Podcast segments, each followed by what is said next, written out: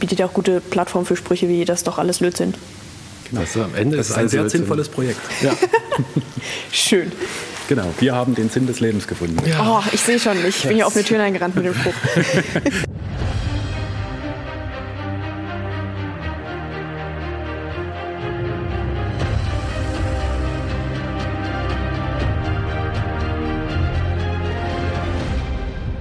Die Zukunft ist elektrisch. Hören wir immer wieder. E-Autos, Wärmepumpen und, und, und. Und dass wir auch immer mehr Elektrogeräte mit uns rumtragen, Handys, Tablets und so weiter, das ist auch klar. Warum ist das alles so wichtig? Weil wir unsere Welt verändern wollen. Das klingt jetzt erstmal krass, aber es ist auch krass. Wenn der Planet bewohnbar bleiben soll, dann müssen wir auch unser Verhalten ändern. Dann müssen wir weg von den fossilen Brennstoffen hin zu mehr erneuerbar erzeugter Energie. Und das betrifft alle Lebensbereiche. Wohnen, Essen, Fortbewegen. Also wirklich eine komplette grüne Transformation. Es gibt aber ein Problem. Wir brauchen dafür Rohstoffe. Vielleicht nicht mehr Kohle und Gas, aber dafür Metalle. Vielen fällt dann vielleicht direkt Lithium ein für die ganzen Lithium-Ionen-Akkus. Aber es gibt noch viel mehr. Kupfer, Kobalt, Tantal, Wolfram, Neodym, das alles brauchen wir, um Elektromotoren und Batterien und Windräder zu bauen. Und davon haben wir bis jetzt einfach zu wenig. Unser grüner Wandel kann nicht klappen, wenn wir nicht irgendwo mehr metallische Rohstoffe herkriegen. Darum geht es uns heute bei Terra X, der Podcast. Moin, ich bin Thora Schubert und ich freue mich, dass ihr zuhört. Das klang jetzt vielleicht gerade sehr dramatisch. Nein, keine Sorge, uns geht noch nicht morgen das Metall aus. Aber unser Bedarf steigt total schnell an. Jedes Jahr brauchen wir mehr und mehr Metalle, um Akkus, Windräder und so weiter zu bauen. Und wenn wir nicht aufpassen, dann kommt das Angebot bald nicht mehr bei der Nachfrage hinterher. Das ist der Grund, warum wir heute die Frage beantworten wollen, wo kriegen wir die Metalle für unsere grüne Transformation her? Ich bin selbst Geowissenschaftlerin und habe mich im Master viel damit beschäftigt, wie man Bergbau möglichst effizient und nachhaltig gestalten kann. Das Thema heute liegt mir also ganz besonders am Herzen. Deswegen bin ich als erstes ganz in den Osten Deutschlands gefahren, ins Erzgebirge an der Grenze zu Tschechien. Denn hier gibt es tatsächlich ziemlich viel Metall im Boden. Deswegen heißt es auch Erzgebirge. Und früher wurde das auch abgebaut. Zu DDR-Zeiten gab es hier ein großes Bergbauunternehmen, die sowjetisch-deutsche Aktiengesellschaft Wismut oder SDAG Wismut. Die hat aber mit der Wiedervereinigung den Betrieb eingestellt. Und seitdem ist das Erzgebirge eher für Holzbögen und Figürchen bekannt, die man auf dem Weihnachtsmarkt kaufen kann. Aber jetzt kommt das Spannende und der Grund, warum ich heute auch hier bin. Es sieht so aus, als ob es im Erzgebirge bald wieder Erzbergbau geben könnte. Ich bin deswegen für diese Folge nach Zweibach gefahren. Das ist ein kleiner Ort ganz nah an der tschechischen Grenze. Dort habe ich Marco Roscher getroffen, leitender Geologe von einer Firma namens Saxor. Und man hört schon, da ist ordentlich Betrieb. Was geht hier überhaupt ab? ja, wir machen hier Erkundungsbohrungen auf äh, eine polymetallische Zinnlagerstätte. Und von hier aus wollen wir fünf Durchstoßpunkte in den Erzkörper runterbringen, um nachzuweisen, dass diese Lagerstätte hier ökonomisch gewinnbar ist. Wie tief und wie oft wollt ihr jetzt dafür bohren? Also die Lagerstätte liegt hier ungefähr 850, am letzten Bohrpunkt 900 Meter äh, unter uns. Also müssen die Bohrungen auch dementsprechend lang sein. Und äh, wir wollen insgesamt äh, 20, 25 Durchstoßpunkte erreichen, um in einem äh, 50 x 50 Meter Raster das Ganze besser bewerten zu können. Wie, ja. wie, wichtig ist denn das Erzgebirge für die, für die Rohstoffgewinnung und andersrum, also die Rohstoffgewinnung auch fürs Erzgebirge? Ja, äh, Rohstoffgewinnung, Erzgebirge haben natürlich was miteinander zu tun. Äh, das Erzgebirge heißt nicht umsonst Erzgebirge, denn es ist voll von Erz. Und das äh, ist schon seit äh, über 800 Jahren bekannt. Äh, Erzbergbau hat die Region hier groß gemacht. Äh, begann mit dem Silber um Freiberg, Annaberg und ähnliches, Blei-Zink-Lagerstätten und natürlich äh, auch Zinn. Die Lagerstätte hier ist in den 60er Jahren von der SDAG Wismut schon entdeckt worden und dann beginnend 68 mit der Auffahrung der Grube Pöla auch weiter erkundet worden. Auf diesen Datenschatz können wir jetzt zurückgreifen. Sie haben auch Aufbereitungsuntersuchungen gemacht, sind aber leider zu dem Schluss gekommen, dass es schwer oder nicht aufbereitbar ist. Äh, aber das haben wir mit unseren äh, Untersuchungen jetzt beweisen können, dass es anders ist und dass es wirklich auch ökonomisch aufbereitbar ist. Wofür genau ist Zinn eigentlich interessant? Ja, wenn man Zinn hört, denkt man als erstes an Zinnfiguren, Zinnteller und ähnliches, ist aber überhaupt nicht die Anwendung. Und sobald das Schlagwort Lötzinn fällt, dann fällt bei allen der Groschen. Äh, mehr als 50 Prozent des weltweit verbrauchten Zinns werden zum Löten benutzt. Ähm, und genau dafür ist es sehr wichtig, wenn wir jetzt alles elektrifizieren wollen, äh, E-Mobilität und ähm, erneuerbare Energien, überall dort wird äh, Zinn verbraucht und die Nachfrage danach wird immer größer werden müssen. Was für Industrien sind es, wo das gebraucht wird? Alles, was mit Elektronik zu tun hat, das fängt beim Auto an und hört beim Kühlschrank auf. Überall dort, wo etwas zusammengelötet werden muss, wird Zinn verbraucht. Und äh, diese Lagerstätte hier könnte zwar nicht den deutschen Bedarf decken, aber doch einen beträchtlichen Teil. Und Zinn ist ja auch auf der Liste der äh, Konfliktminerale, gerade aus der Region Zentralafrika, ähm, Kongo zum Beispiel. Dort gibt es ähm, viele sehr problematische Gewinnungen von Zinn oder auch Indonesien wo Umweltzerstörung und auch ähm, soziale Standards äh, nicht dazugehören. Wollen wir es mal anschauen? So, können wir gerne so machen. nah wie wir können? ja, wir können.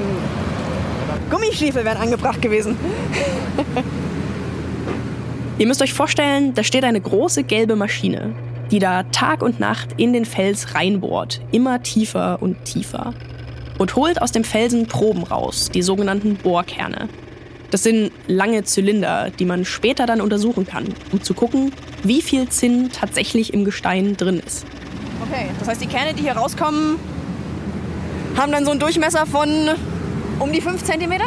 Was ist das? Äh, das sind HQ-Bohrkerne, äh, das sind 68 mm. Wir sehen hier vorne auch gleich welche liegen. Können wir gleich mal drauf gucken. Okay, das sind so, ist das ein Meter lang und dann vier Kerne nebeneinander? Genau. Okay. So, jetzt machen wir einen kleinen Sprung. Denn die Bohrkerne werden jetzt nach Brand-Erbesdorf gebracht. Das ist ein Ort ungefähr anderthalb Stunden Fahrt von hier. Dort werden sie erstmal alle sortiert und dann genauer untersucht. Hier liegen die Bohrkerne jetzt alle aufgereiht in einer großen Lagerhalle nebeneinander. Also wir haben jetzt hier so eine Halle, ich bin sehr schlecht im Entfernung schätzen, aber sie ist sehr groß, mit vielen Kisten mit jeweils äh, 12 Meter Bohrkern drin. Nachdem die dann ähm, aufgenommen und angezeichnet wurden, dann werden sie gesägt. Äh, ein Viertel davon wird in eine Tüte gepackt, wie man es da vorne sieht. Äh, die werden natürlich alle peinlichst genau beschriftet und die gehen dann ins geochemische Labor. Ah, schön staubig hier. Ja, wenn gesägt wird, also es wird nass gesägt. Damit es nicht so viel staubt? Damit es nicht so viel staubt und auch der Verschleiß geringer ist. Das heißt, wird jetzt, der wird jetzt hier einmal in der Mitte durchgesägt, eine Hälfte davon nochmal durchgesägt. Genau. Und ein Viertel geht ins Labor. Genau so. Und im Labor kann ich mir das dann wie vorstellen? Man nimmt dann so dieses Viertel Bohrkern und macht das klein? Oder? Genau. Also um Metall aus so einem Gestein rauszukriegen, aus einem Erz allgemein, äh, wird gebrochen, gemahlen. Äh, dann werden verschiedene Schritte eingeleitet, Magnetscheidung, Sulfidflotation und Dichtetrennung, weil der Kasseterit, also der Zinnstein, den wir hier suchen, der hat eine sehr hohe Dichte, also über sieben. Und das Nebengestein liegt so bei 3,3. Also kann man mit einer Dichtetrennung dort sehr schön Konzentrate erzeugen. Und wie ist bisher so der Stand der Erkenntnisse? Ist, ist hier guter Stoff drin? Ja, ja, auf alle Fälle. Also hier sind äh, Zinngehalte drin. Jetzt noch nicht vom Labor bestätigt, aber hier sind Zinngehalte drin, die definitiv lohnenswert sind. Über was für Größenordnungen reden wir da? Äh, also wirtschaftlich wird es ab 0,5 Prozent Zinn im Gestein und hier haben wir Bereiche drin mit 2 Prozent. Das lohnt ja aber wahrscheinlich auch erst abzubauen, wenn der Bereich eine gewisse Größe hat, ja. der so einen hohen Zinngehalt hat. Ist das auch der Fall? Ja, äh, wir haben ja hier das Glück, dass die Wismut äh, in den 70er und 80er Jahren schon große Erkundungsprogramme in der Region dort gemacht hat. Und deswegen kennen wir die Ausdehnung der Lagerstätte und wissen jetzt schon, dass ungefähr 100.000 Tonnen Zinn im Berg drin sind, wird man sicher nicht alles rauskriegen, aber 100.000 Tonnen, dass man mal eine Relation hat, ist eine Drittel Weltjahresproduktion. Wie geht es denn dann jetzt weiter mit dem Zinnprojekt hier? Ja, wir sind jetzt dabei, eben diese Tiefbohrung zu machen, um äh, die Lagerstätte oder die bekannte Lagerstätte etwas zu vergrößern. Äh, wir wissen, dass dort äh, Erz da ist, aber da bisher die Bohrdichte nicht hoch genug ist, wissen wir es eben nicht so genau. Was sind so die nächsten Schritte? Wie viele Jahre wird es so ungefähr noch dauern? Also die Machbarkeitsstudie, die, die wir jetzt gerade durchführen, die soll Mitte nächsten Jahres abgeschlossen sein. Ähm, und äh, Genehmigungen äh, sind wir schon sehr fortgeschritten in dem Prozess. Kann man nie genau voraussagen, äh, wie sich das Ganze ähm, weiter bewegt. Aber unser ambitioniertes Ziel ist, 2025 in Produktion zu sein. Wie ist es denn in der Bevölkerung? Wie wird das Projekt hier wahrgenommen?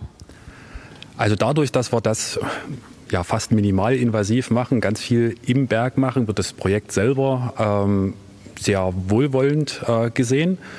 Aber natürlich gibt es Auswirkungen. Es wird ein erhöhtes Verkehrsaufkommen geben.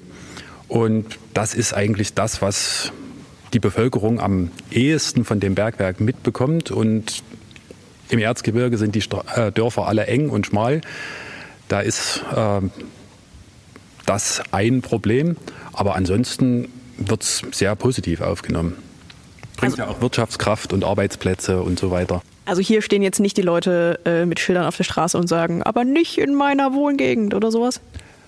Bisher noch nicht. Und äh, wir versuchen auch durch aktive Kommunikation äh, das so zu halten. Man kann Bergbau immer nur dort machen, wo die Lagerstätte ist. Die kann man nicht mitnehmen. Eine Bergbauindustrie kann auch nicht einfach abwandern. Das geht nicht. Man kann immer nur dort arbeiten, äh, wo die Lagerstätte ist. Und wir versuchen natürlich die schonendste Variante zu finden für Mensch und Natur. Man muss jetzt auch dazu sagen, das Zinnprojekt von Marco Roscher und seinem Team ist noch gar nicht so breit in der Öffentlichkeit. Sie halten sich im Moment noch ein bisschen bedeckt, solange die Machbarkeitsstudie noch nicht abgeschlossen ist. Es gibt nämlich durchaus auch andere Bergbauprojekte in der Region, die von den Anwohnerinnen und Anwohnern kritisch gesehen werden, weil in die Natur eingegriffen wird und weil es natürlich, wie Marco Roscher gesagt hat, zu viel mehr Lkw-Verkehr führt. Kann also sein, dass solche Konflikte noch auf das Zinnprojekt zukommen. Aber das zeigt, glaube ich, schon mal ganz gut, wie aufwendig das ist, Metallerz abzubauen. Wir wollen ja die Frage beantworten, wo kriegen wir das Metall für unseren grünen Umbau her? Die Zinnlagerstätte in Zweibach ist vielleicht ein kleiner Teil davon. Aber wir brauchen ja noch viel, viel mehr. Ich habe mich deswegen noch mit einem zweiten Geologen verabredet, mit Chris Masurenko. Er hat eine Beratungsfirma und deswegen seine Finger in ganz vielen Bergbauprojekten drin. Auf der ganzen Welt. Zum Beispiel auch in Brasilien. Dort war er gerade, als wir dieses Interview geführt haben. Und ich dachte, er kann mir vielleicht erklären, wie viel Metall wir wirklich brauchen. Ja, erzähl doch mal, was genau machst du eigentlich? Beispielsweise, warum bist du gerade in Brasilien? Ja, ich bin ein Rohstoffgeologe und kümmere mich um die Materialien, die wir brauchen für unsere Zukunft. Ähm, in Brasilien hier mache ich ähm, in einem großen Bergbaubetrieb mit. Wir versuchen hier gerade Nickel zu explorieren. Nickel ist wichtig für ähm, Autobatterien zum Beispiel, für die E-Mobilität. Wir gehen im Prinzip über das Gelände im Wald rum oder über die Pampa, wie sie hier heißt in Brasilien. Wir kartieren dort das Gelände, das heißt, wir untersuchen die Gesteine, beschreiben die Gesteine, beschreiben den Boden, zeichnen das ein auf Karten, ähm, neben Proben. Meine Aufgabe ist es wirklich zu leiten. Also das geht vom administrativen, Logistik, wo kaufen wir etwas ein, was wir brauchen, ähm, wo gehen wir zum Mittagessen, was auch wichtig ist, und äh, wo gehen wir in den Wald und wie kommen wir da rein und wie ist alles sicher vor allen Dingen. Ähm, das ist so meine tägliche Aufgabe. Ähm, keine Raketenwissenschaft, wie ich immer sage. Aber interessant finde ich, dass Chris in all den Jahren nie in Deutschland gearbeitet hat. Dabei gibt es ja auch hier Metalle, die man abbauen kann. Das haben wir ja im Erzgebirge schon gehört. Und das sagt Chris auch selbst. Deutschland ist eigentlich ein Rohstoffland. Das war schon immer so. Früher wurde sehr früh schon Bergbau betrieben im Mittelalter in Deutschland. Zinn, Lithium, Silber und Kupfer. Das sind alles Metalle, die wir dringend brauchen für unsere digitale Transformation. Warum bauen wir die dann bis jetzt noch nicht ab? Die Antwort ist ein bisschen tricky. Denn es gab ja früher Metallbergbau in Deutschland. Hatten wir ja ganz am Anfang schon mal erwähnt. Nur wurde der eben in den 90er Jahren stillgelegt. Und das könnte sich jetzt im Nachhinein als schwerer Fehler erweisen. Ja, also als, als Geologe habe ich natürlich ähm, immer mitverfolgt, was auf und zu macht und äh, habe auch immer frustriert mitverfolgt, dass Bergbau immer weniger wurde in Deutschland. Damals habe ich noch nicht so an die erneuerbaren Energien gedacht, aber zumindest an ähm, alles, was wir für die Elektronikindustrie brauchen, für die Automobilindustrie, um eben halt auch die ähm, logistischen Wege kurz zu halten, also die Transportwege kurz zu halten. Warum soll ich etwas in, in Chile abbauen, was ich vielleicht auch in Deutschland kriege? Deswegen habe ich äh, denke ich immer, wir hätten uns weiter auch auf Deutschland konzentrieren sollen, wenn wir dahin wieder zurückgehen und ähm, auch gucken sollen, was wir vor unserer eigenen Haustür haben und das weiter äh, zu entwickeln. Ich verstehe, dass die Kosten hoch sind, aber das haben wir bei der Kohle auch gewusst und haben trotzdem Kohle abgebaut in Deutschland. Ähm, komischerweise ist es bei anderen äh, Elementen oder Erzen dann die Strategie anders gewesen. Ja, weißt du warum? Warum man alles dicht gemacht hat? Ja, weil es das am, also ganz einfach gesprochen, weil es es am Weltmarkt gibt. Weißt du, ich habe einen Supermarkt, Börse, ähm, da gehe ich hin und kaufe mir äh, meinen Tantal, kaufe mir mein Lithium, ähm, ich mache Verträge mit, mit allen möglichen Firmen auf der Welt in unserem Fall haben wir es ja sogar noch so gemacht, wenn wir jetzt mal zum Beispiel Erdöl nehmen oder Erdgas. Ähm, wir haben sogar nur in eine Richtung geguckt, ähm, statt uns zu verteilen über den ganzen Erdball und vielleicht aus allen möglichen äh, Ländern Erdgas zu beziehen.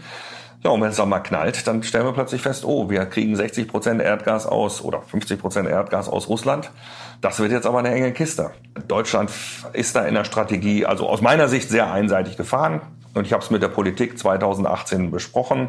Ich war eingeladen im Reichstag dort und ähm, durfte dort mal mit dem äh, jetzt ehemaligen Staatssekretär des Bundeswirtschaftsministeriums sprechen. Und äh, der hat mir dann gesagt, ja, warum sollte man dann ein System wechseln, was seit 100 Jahren schon funktioniert? Äh, darauf sind Kolleginnen und Kollegen von mir fast in Ohnmacht gefallen. Ich selber auch, musste auch erstmal durchatmen, wie ich das aufnehme. Und wir haben dann nur gesagt, ja, wenn das die Strategie Deutschland ist, dann gute Nacht. Immerhin, diese Strategie scheint sich jetzt ein bisschen geändert zu haben. Die Bergbauwelt hat sich in den letzten Jahren tatsächlich ein bisschen gewandelt. Das ist jetzt ganz neu für mich, dass ich also in den 25 Jahren, in denen ich im Bergbau gearbeitet habe, jetzt zum ersten Mal in Projekten auch in Deutschland arbeite. Aber es muss natürlich auch geguckt werden, ob das wirtschaftlich machbar ist. Wir sind also sehr über den Umweltschutz bedacht in Deutschland. Wir sind ähm, natürlich bei der Sozialverträglichkeit auch sehr weit vorne.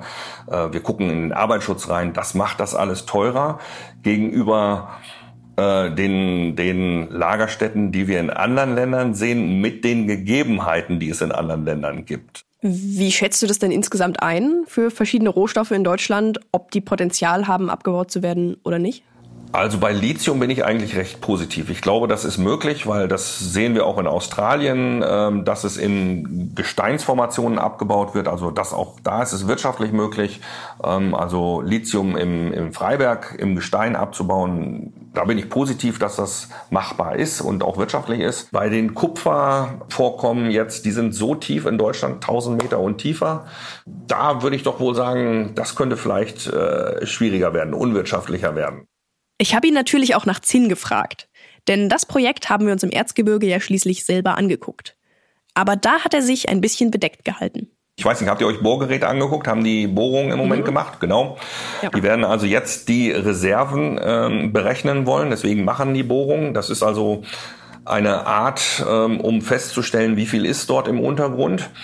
Und da wird man also erst noch aufgrund dieser Bohrungen feststellen müssen, wie viel da ist. Also äh, bevor es da nicht gesicherte Daten gibt, also bevor diese Bohrungen nicht abgeschlossen sind, wäre es fatal ähm, zu sagen, das ist eine super Lagerstätte, Weltklasse und die ist auch machbar abzubauen. Aber wir wissen, Zinn gab es immer in Freiberg, äh, ist schon seit dem Mittelalter abgebaut worden. Und ähm, ich habe ja gesagt, wir wissen nicht genau, was alles im Untergrund ist, auch wenn dort mal Abbau betrieben worden ist. Die Altvorderen, so heißen die alten Bergleute, ähm, haben äh, viel gewusst, aber auch nicht alles. Und man kann immer wieder dazulernen. Und das ist das, was die jetzt dort betreiben. Jetzt mal angenommen, wir verbessern und optimieren alle Abbaustellen, die wir in Deutschland schon haben. Äh, wir erschließen alle neuen, die es da sind. Wie gut kann sich Deutschland denn dann insgesamt selber versorgen mit Rohstoffen? Also so groß ist das Land ja nicht. Und wir haben schon einen sehr großen Bedarf an Rohstoffen mit unserem aktuellen Lebensstil. Wie lange kann das gut gehen? Also wenn wir einfach mal zum Beispiel Automobilindustrie gehen und wir wollen 20 Millionen Fahrzeuge umwandeln in E-Fahrzeuge, dann brauchen wir eben halt dementsprechend Batterien und äh, die Materialien dafür. Also das werden wir nicht allein mit den deutschen Lagerstätten, zum Beispiel mit den Lithium-Lagerstätten abdecken können. Aber es wäre eben halt eine Unterstützung. Also wir können schon mal festhalten, wir brauchen das Ausland. Die deutschen Projekte sind interessant und spielen schon eine Rolle, damit wir unabhängiger werden von einzelnen Ländern, die kritische Rohstoffe verkaufen. Aber von der Masse her wird das nicht ausreichen. Nur mal als Beispiel. Vier Tonnen Kupfer stecken allein in der Turbine von einem Windrad. Und für die Energiewende müssen wir ja noch sehr viel mehr Windräder bauen. Es geht also nicht ohne Importe. Aber dann kommt das nächste Problem, Bergbau im Ausland. Das ist ganz oft ein schwieriges Thema. Stichwort Konfliktrohstoffe, das ist eben schon mal gefallen. Das sind Rohstoffe, die aus Konfliktregionen kommen. Der Bergbau dient dann zum Beispiel dazu, bewaffnete Kämpfe zu finanzieren. Zinn ist da tatsächlich ein gutes Beispiel, weil das unter anderem in der Demokratischen Republik Kongo gewonnen wird. Und dort kämpfen Regierung und Rebellen seit vielen Jahren gegeneinander. Die Metalle, die wir nutzen, stammen dann oft aus dem sogenannten Kleinbergbau. Das heißt, da steckt keine große Firma dahinter, da gibt es keine offiziellen Lizenzen oder Kontrollen. Da arbeiten Menschen auf eigene Faust und meistens unter lebensgefährlichen Bedingungen. Ein anderes Beispiel ist Tantal. Das ist ein Metall, was man zum Beispiel in Mikrochips braucht. Das wird auch oft in Kleinbergbau gewonnen. Und Chris Masurenko hat mir von einem Abbauprojekt in Liberia erzählt. Das erste Mal, als ich dorthin gekommen bin, waren dort schon Wäscher und äh, die rennen dann natürlich rum in Flipflops und äh, T-Shirts oder auch mal oberkörperfrei, weil es so warm ist und stehen bis zur Hüfte im Wasser, äh, wo man nicht drinstehen möchte. Ist ja kein sauberes Wasser und arbeiten unter menschenunwürdigen äh, Bedingungen. Chris hat da einen Versuch gestartet. Kann man den Kleinbergbau verbessern? Kann man mit den Leuten vor Ort arbeiten, damit die Arbeit sicherer wird und damit alle fair bezahlt werden? Seine Firma betreibt die Mine, kümmert sich um die offiziellen Lizenzen, angestellt sind aber die lokalen Kleinbergbauern. Das Projekt heißt Fair Tantalum Liberia aber naja, wie man immer so sagt, es ist schwierig. Zum Beispiel beim Thema Kinderarbeit. Sollte ein totales No-Go sein, da sind wir uns alle einig. Und dann erzählt mir Chris das hier. Das ist ein unglaublich schwieriges Ge Gebiet und ich habe, ich kann dir sagen, ich habe oft, ähm, dass wenn ich, wenn ich da gewesen bin selber, dass ich dann äh, plötzlich zwei Kinder kamen mir entgegen, die haben einen Sack Reis getragen. Dann habe ich gefragt, wo wollt ihr denn hin? Dann auch, wir haben den tollen Betrieb da, die, die wollen was zu essen haben. Und ich sagte, ja, das ist, äh, das ist doch äh, mein Betrieb. Ähm, wer hat euch denn gesagt, dass ihr da hinkommen sollt? Ja, wir, wir tragen immer den Reis dahin. Ich sage, ja, das ist wunderschön. Und dann bin ich zurückgegangen mit denen ähm, äh, zu unserem Betrieb eben halt und habe dann mit unserem ähm, äh, Vormann gesprochen, der die Schicht führt und habe gefragt, sag mal, was, was machen wir denn hier? Das ist doch eigentlich Kinderarbeit. Und dann hat er mich angeguckt, wieso ist doch keine Kinderarbeit? Die transportieren doch nur den Reis hierher. Die arbeiten doch gar nicht bei uns. Ja, ich sage, aber das ist doch ein Teil der Arbeit. Also klar, der arbeitet jetzt nicht im Loch und holt da Tantan raus, aber der bringt euch Reis, damit ihr weiterarbeiten könnt. Und auch Reis bringen ist eine Arbeit. Er sagt, ja, aber die werden ja nicht dafür bezahlt. Er sagt, das ist ja noch viel schlimmer. Äh, das geht ja gar nicht. Also ihr habt Kinder, die für uns arbeiten und sie werden nicht bezahlt. Ja? Ähm, und das auf einem Betrieb, wo ich denen das vorher erklärt habe. Das heißt also, stell dir mal vor, in dem Moment würdest du kommen und würdest mich besuchen und würdest sagen, Chris, du hast mir doch erzählt, du machst hier alles verantwortlich. Und dann kommen gerade zwei Kinder reingelatscht mit einem Sack Reis auf dem Kopf, die nicht bezahlt werden dafür. Ja, was soll ich dir dann sagen? Dann sage ich, ja, äh, das so ist, so ist unsere Welt im Moment, so sind unsere äh, Herausforderungen, den Mitmenschen in einem anderen Land zu erklären, warum etwas nicht so funktioniert, wie sie das in ihren Traditionen ständig machen. Ich habe gerade wieder äh, in Europa eine, eine Präsentation gegeben über äh, diesen sozialen Bergbau, wo ich den Menschen in Brüssel gesagt habe, das geht nicht so einfach, wie ihr euch das auf dem Papier vorstellt. Kommt mal mit mir mit nach Afrika, nach Westafrika, nach Liberia und sprecht mal mit den Menschen, wie man sowas umsetzen muss.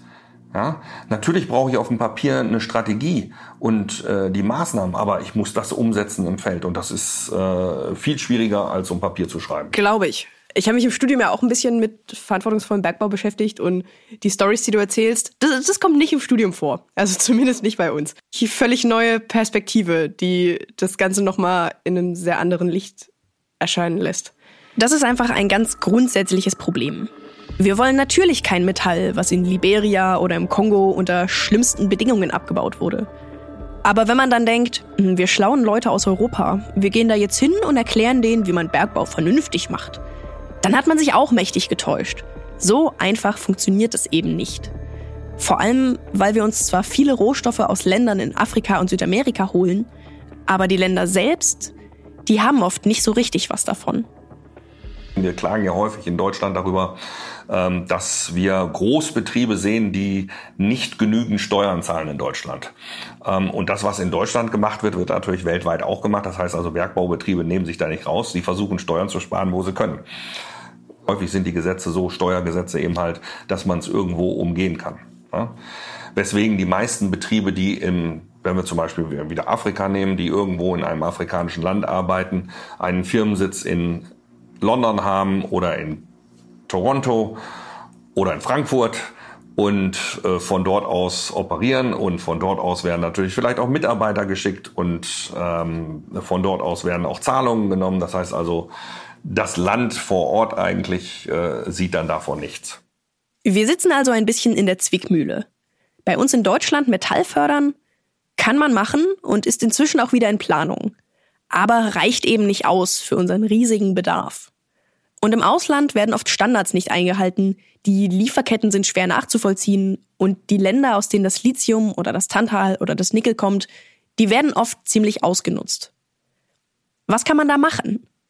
Wäre es nicht vielleicht möglich, irgendwann in Zukunft ganz auf Bergbau zu verzichten? Der grüne Wandel mit Metall, das wir gar nicht mehr so tief aus der Erde holen, wäre das nicht ideal? Das klingt jetzt vielleicht erstmal ein bisschen utopisch, aber es gibt Forschung, die sich mit dieser Frage beschäftigt. Wo können wir noch Metall herholen, wenn wir nicht extra neue Minen aufmachen wollen? Und dafür springen wir nochmal nach Sachsen, in die Bergbauregion im und ums Erzgebirge. Hier in der Stadt Freiberg befindet sich auch das Helmholtz-Zentrum für Ressourcentechnologie. Und hier bin ich mit Martin Rudolph verabredet. Auch er arbeitet an einem Projekt, das sich zum Ziel gesetzt hat, Zinn zu gewinnen. Genau wie das Bergbauunternehmen, das wir ganz am Anfang kennengelernt haben. Aber im Gegensatz dazu will er das Zinn nicht neu aus dem Berg holen, sondern aus Material, das schon hier über der Erde lagert. Was wir bei dem aktuellen Projekt verwenden, ist äh, Material, was schon mal bergbaulich gefördert wurde. Sozusagen, das ist sogenanntes Haltenmaterial. Das hat man vor wenigen Jahrzehnten bis zu, also die Halten, die wir bei uns im Erzgebirge liegen haben, die können halt einige hundert Jahre alt sein, die können auch wenige zehn Jahre alt sein. Die Halte, die wir aktuell betrachten, die wurde zu DDR-Zeiten abgebaut bis, in, bis 1991. Äh, das ist sozusagen Material aus ähm, Anfang, Mitte des letzten Jahrhunderts. Äh, da hat man schon relativ gut den Wertstoff rausholen können, aber nicht ganz komplett. Das heißt, da ist immer noch Wertstoff in der Halte.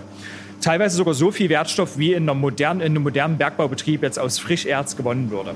Also es ist ein Haltenmaterial, das ist schon aufgemahlen, es ist, ist, schon feinkörnig. Dort befindet sich sozusagen Wertstoff drin, das ist Zinn. Der große Rest sind sogenannte silikatische Partikel, die man im Baustoffbereich anwenden kann. Es geht also darum, das Abfallmaterial von früherem Bergbau sozusagen nochmal durchzusieben und da alles rauszuholen, was damals noch drin geblieben ist. Und wie das geht, hört man schon da im Hintergrund brummen. Das ist eine sogenannte Flotationsanlage. Hier im Labor erstmal in ganz kleinem Maßstab zum Ausprobieren. Die Idee ist, man nimmt dieses fein gemahlene Gestein von der Halde und steckt es in die Anlage. Und die soll da dann die ganzen kleinen Zinnkörnchen rausholen, die noch drinstecken. Wir wollen nach dem Aschenputtelprinzip einfach das Gute vom Schlechten trennen. Äh, und das Gute und das Schlechte sind bei uns in sehr feinen Partikeln. Das heißt, äh, ich sag mal, kleiner als die Breite des menschlichen Haares. Äh, und da brauchen wir spezielle Methoden. Da kann Aschenputtel nicht mehr helfen und da brauchen wir spezielle Apparate dafür. Und die nennen wir bei uns Flotationsapparate. Ja? Was macht das? Äh, Im Wesentlichen sorgen wir dafür, dass äh, Partikel sich an feine Blasen, Gasblasen, einen Millimeter groß in etwa anhaften. Ja, also es gibt welche, die haften sich da an und welche, die sich da nicht anhaften und so kann man das dann trennen. Kannst du uns das hier einmal an der Anlage zeigen, wo da was reinkommt und rausgeht und so? Genau. Also Teil der Anlage ist immer erstmal der, der sogenannte Vorlagebehälter, wo die äh, Partikel und das ganze Rezept sozusagen dort äh, erstmal zugegeben wird. Das heißt, hier rührt erstmal einen großen Behälter, äh, rühren die Suspension rum. Also ich, ich ja. beschreibe das mal, das ist jetzt so ein, wie ein großer Metalleimer mit äh, einem Küchenmixer drin. Ist ein Zylinder, ist, ist ein zylindrischer Behälter. Der hat jetzt hier vorliegend bei uns, wir schauen hier rein, so 20, 30 Liter in etwa Volumen, wo die Suspension dann drin ist. und da wird jetzt erstmal gemixt und gerührt. okay. Einmal kurz zum Mitschreiben. Man hat also dieses fein gemahlene Pulver von der Halde in den Apparat gekippt. Da wird es dann mit verschiedenen Chemikalien vermischt. Diese Masse kommt dann in den Reaktor.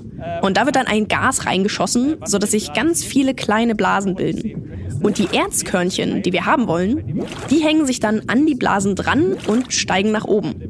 Deswegen heißt es auch pneumatische Flotation. Und so haben wir eben aus diesem eigentlichen Abfallstoff doch noch ein bisschen Rohstoff gewonnen. Und die restliche Masse, wo kein Rohstoff mehr drin ist, soll sogar auch noch weiterverwendet werden. Die Forschenden wollen die Schadstoffe, die noch drin sind, rausholen und sicher verwahren und dann den Rest zum Beispiel der Baustoffindustrie zur Verfügung stellen. Wir haben sozusagen eine Win-Win-Win-Situation.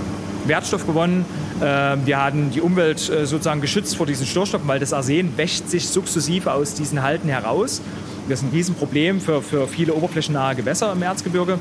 Äh, und äh, die hiesige Baustoffindustrie, die hat halt dann einen sehr interessanten Wertstoff, äh, der dann hier direkt in, in, Form von zum Beispiel Ziegeln dann äh, verwertet werden kann. Das klingt irgendwie nach einem total schönen, ganzheitlichen Konzept. Noch effizienter Rohstoffe fördern, die Umwelt entgiften, gleichzeitig noch Baustoffe aus dem Abfall machen. Aber kann man damit jetzt wirklich Deutschland mit Metall versorgen? Martins Kollege Philipp Büttner koordiniert noch mehr solcher Haldenprojekte. Und er hat mir gesagt, das ist dann vielleicht doch ein bisschen zu optimistisch. Also wir arbeiten hier im Erzgebirge nicht äh, an den Halden, weil wir denken, dass sichert jetzt die Versorgungssicherheit für Deutschland. Das wird es definitiv nicht tun. Wenn, dann leisten wir hier mit den Halten, wenn wir die aufarbeiten, einen kleinen Beitrag. Unser Fokus ist eigentlich eher darauf, dass wir hier neue Technologien, ganzheitliche Lösungen entwickeln für Bergbaualtlasten, die wir dann auch in andere Länder, wo das Thema eben noch ein viel größeres ist, äh, hin exportieren können. Diese Haldenprojekte sind also mehr eine Ergänzung zum klassischen Bergbau. Eine Methode, um ihn effizienter und umweltfreundlicher zu machen. Aber eben keine Alternative. Das bedeutet, wir sind immer noch darauf angewiesen, Erz aus dem Boden zu holen. Aber was passiert denn mit dem ganzen Metall, wenn wir es einmal verarbeitet haben? Die Menge, die wir in Benutzung haben, steigt ja immer weiter. Inzwischen haben wir alleine in Deutschland schon Metalle im Wert von 650 Milliarden Euro in Benutzung, schätzt das Umweltbundesamt. Das ist ein Vielfaches von dem, was noch hier im Boden drin ist. Würde es also nicht eigentlich reichen, wenn wir das Metall, das wir schon gefördert haben, immer wieder effizient wiederverwerten? Also einfach gutes Recycling betreiben? Uns an dem bedienen, was wir eh schon haben? Darüber habe ich hier am Helmholtz-Zentrum in Freiberg noch mit einem weiteren Forscher gesprochen, mit Richard Gloagen. Also zurzeit hauptsächlich wird äh, Gold und Silber ähm, wiederverwendet, aber in die Zukunft wollen wir alle Metalle äh, wieder gewinnen. Ähm, also die ganz normalen, die üblichen, die, die man kennt, ähm, aber auch seltenen Metallen wie ähm, Germanium, Indium, seltene Erden äh, und so weiter. Warum passiert das gerade noch nicht? Oder zumindest noch nicht im großen Stil? Weil zurzeit ähm, ist es nicht ökonomisch. Ja, man muss äh, denken, dass äh, in einem Handy gibt es ein paar Milligramm Gold und äh, noch viel weniger von den anderen Metallen. Also für ein Handy lohnt sich nicht, aber wenn man sieht, also dass es äh, 30 Millionen Handys äh, gibt, dann fängt es an, ähm, ähm, also wertvoll zu werden. Aber man muss erstmal die sammeln und auch ein Konzept haben, wie wird man die recyceln. Recycling ist ein ganz zentrales Thema in der Forschung von Richard Gloagen. Weil wir eben jeden Tag Metalle wegschmeißen, obwohl wir die ja eigentlich gut gebrauchen könnten. Nur das Problem ist, Die einzelnen Metalle, die zum Beispiel in unserer Elektronik drinstecken, die sind nicht isoliert, sondern komplett durchmischt. Es gibt eine, eine gute Analogie das, das dazu, ist äh, Kaffee. Ja? Äh, in Kaffee gehört Kaffee, Wasser und Zucker. Kaffee, Wasser und Zucker sind einfach zu trennen. Ich gebe Ihnen eine Tasse Kaffee und ich sage Ihnen, okay, trennen Sie wieder Zucker, Kaffee und Wasser. Wie machen Sie das? Schwierig. Das ist sehr, sehr schwierig. Und das ist das Problem, das wir haben. Also alle Elemente, die wir in komplexe äh, Werkzeuge haben, sind in Legierung, in komplexe Molekülen und die wieder zu extrahieren, ist extrem komplex.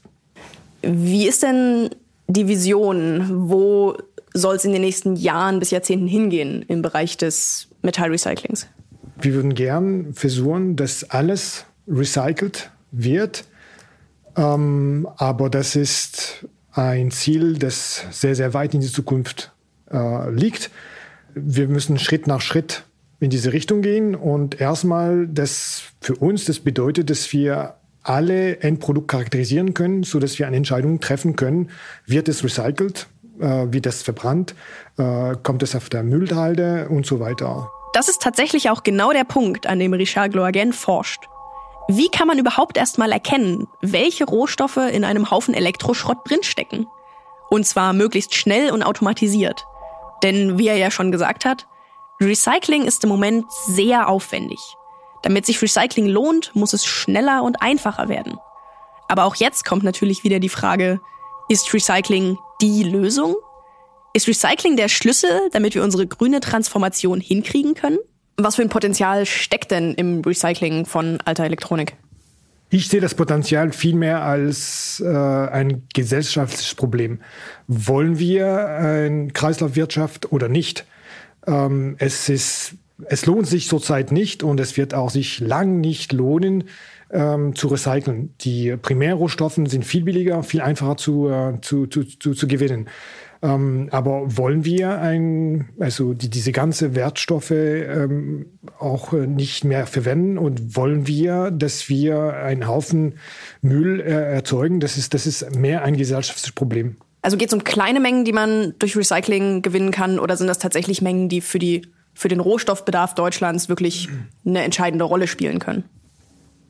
Gut, also da muss man ähm, einen Unterschied machen. Es gibt bestimmte Metallen und Elemente, die äh, man wiederverwenden kann, ähm, aber zurzeit sind es nur die Minderheit. Ähm, das ist ein bisschen kompliziert, aber ähm, also recyceln würde bedeuten, dass mit dem Element von einem Handy kann man wieder ein Handy erstellen. Ja? Und das ist nicht der Fall, wird es auch wahrscheinlich nie der Fall sein. Und das, das ist das Problem. Also ein, ein, ein vollständiges Recycling wird es nicht ergeben, aber man kann die woanders nutzen. Ja, und äh, das nennt man Downcycling und das ist auch eine andere Nutzung, aber letztendlich wird man immer primär Rohstoffe brauchen. Tja, das ist irgendwie eine ernüchternde Erkenntnis. Ich verstehe, was Richard Gloagen sagen will. Es ist ein gesellschaftliches Problem. Wollen wir so leben, dass wir alles wegschmeißen und uns die Rohstoffe neu holen? Oder wollen wir da einfach aus Prinzip was gegen tun und mehr wiederverwerten? Die Frage kann man sich auf jeden Fall stellen. Sollte man sich wahrscheinlich stellen. Aber am Ende müssen wir auch so ehrlich sein, das Grundproblem wird dadurch nicht gelöst. Wir werden noch lange auf Bergbau angewiesen sein, so konfliktbehaftet der auch ist. Recycling ist gut. Bessere Verwertung von Haldenmaterialien ist auch gut. Aber wir brauchen auch die Erze, die noch unter uns im Boden liegen. Übrigens, das sagt auch Chris Masurenko, der Geologe, mit dem ich vorhin schon mal gesprochen habe. Es ist utopisch für sehr lange noch, würde ich sagen, dass wir Bergbau abschaffen können. Ich würde ihn gerne abschaffen. Also obwohl ich da drin tätig bin, ich sehe gerne meinen Ast ab, ich finde einen anderen Job, ähm, dann mache ich eine Hühnerfarm. Ähm, und äh, wir sind den, den Bergbau los. Da müssen wir uns natürlich überlegen, wie wir weltweit die Menschen dann unterstützen, die dort drin tätig waren, also ähm, spezielle Entwicklungshilfe uns neu transformieren. Aber auf lange Sicht wird das nicht funktionieren. Wir werden also Rohstoffe brauchen. Jetzt nehmen wir mal große Industrieländer wie China und äh, Indien und Afrika, die dann auch ans Netz kommen, der Kontinent ähm, mit der Industrie. Die brauchen, werden neue Rohstoffe brauchen. Das heißt also, Roh Rohstoffabbau wird immer stattfinden. Aber immerhin sagt Chris auch, für Deutschland könnten wir schon versuchen, in der Wiederverwertung und Vermeidung ähm, besser zu werden beim Rohstoffverbrauch. Es ist also vielleicht am Ende auch ein bisschen eine gute Nachricht. Ja, es gibt noch viel zu tun und viel zu verbessern. Aber es kommen gute Ideen aus der Wissenschaft und auch aus der Wirtschaft, wie das gehen kann. Vielleicht kann sich ja auch schon in relativ kurzer Zeit was verändern. Würdest du sagen, dass Konsumenten auch bereit wären, höhere Preise für ethisch und umweltfreundlich gewonnene Rohstoffe zu bezahlen? Oder ist es so eine Traumvorstellung, die ich habe? Ähm, ja, ich glaube an das Gute im Menschen und ich glaube, dass wir eigentlich bereit wären, ähm, höhere Preise zu zahlen. Aber es ist ähm, tatsächlich schwierig und im Bergbau hängen wir leider Gottes immer etwas zurück hinter der Entwicklung. Wenn man jetzt mal fair gehandelten Kakao anguckt, fair gehandelte Bananen, fast alle Lebensmittel weltweit gibt es schon irgendwie fair gehandelt. Ähm, das gibt es bei den Rohstoffen nicht. Also es gibt ein paar Rohstoffe, Kobalt, Tantal, ähm, äh, Zinn, ähm, äh, dann bei Lithium zum Beispiel kenne ich das noch gar nicht. Fair gehandeltes Lithium habe ich noch nie gehört. Ähm, fair gehandeltes Graphit habe ich auch noch nicht gehört, was alles wichtige Rohstoffe sind für die erneuerbaren Energien. Seltene Erden, fair gehandelt, nein die kommen aus China. Ich kann es nicht einfach beantworten. Ich wünsche mir, und da bin ich bei dir, ich, ich habe die Vision auch, ich wünsche mir, dass alles irgendwann mal fair gehandelt ist. Und ich wünsche mir auch, dass es nicht mehr fair gehandelt heißt, sondern dass das normal ist. Aktuell haben wir noch eine Menge Metalle da unten. Wie schön wäre das, wenn man vielleicht irgendwann fair gehandeltes Eisen und fair gehandeltes Lithium und so weiter kaufen kann. Mit dem Wunsch sind Chris und ich uns auf jeden Fall einig. Und vielleicht auch mit dem Wunsch, dass wir uns ein bisschen mehr bewusst machen, wie viele Rohstoffe und besonders Metalle wir eigentlich verbrauchen. Und wer weiß, vielleicht kauft man sich dann doch mal seltener ein neues Handy oder einen neuen Fernseher. Und was auch noch hängen bleibt, ist die Frage, die Richard Gloagen aufgeworfen hat.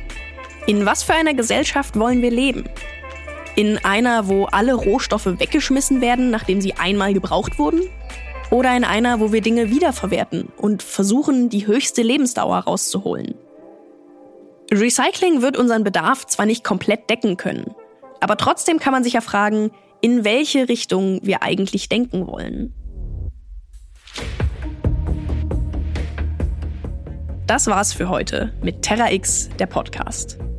Ich hoffe, ihr konntet was aus der Folge mitnehmen. Nicht nur wissenschaftliche Fakten, sondern auch ein bisschen was zum Nachdenken über unseren Umgang mit Rohstoffen. Im Namen des gesamten Teams danke ich fürs bis zum Ende zuhören.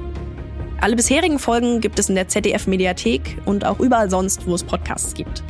Mein Name ist Thora Schubert und ich hoffe, ihr seid bei der nächsten Folge wieder mit dabei. Ich bin es jedenfalls. Man hört sich. Dieser Podcast ist eine Produktion von Kugel und Niere im Auftrag des ZDF.